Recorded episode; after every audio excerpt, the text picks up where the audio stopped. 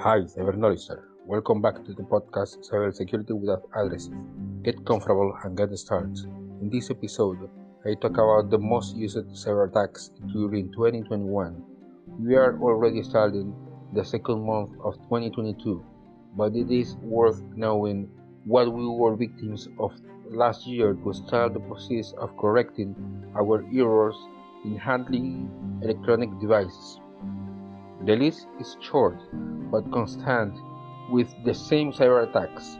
We top the list with ransomware. Today, Windows itself nat- natively has a hardening process applicable against ransomware. Phishing or identity theft is the second in the list. This reminds us that there is a lack of cyber defense training for our internal clients.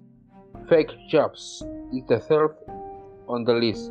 With this type of cyber attack, classified information is collected from the victims adhering social engineering to a candidate.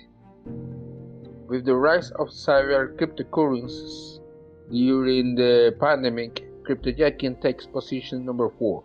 This, this cyber attack consists of turning the victim into a zombie I to use the resources of your device to mine cryptocurrencies without your knowledge. Remember, be safe when you are navigating the seas of the internet.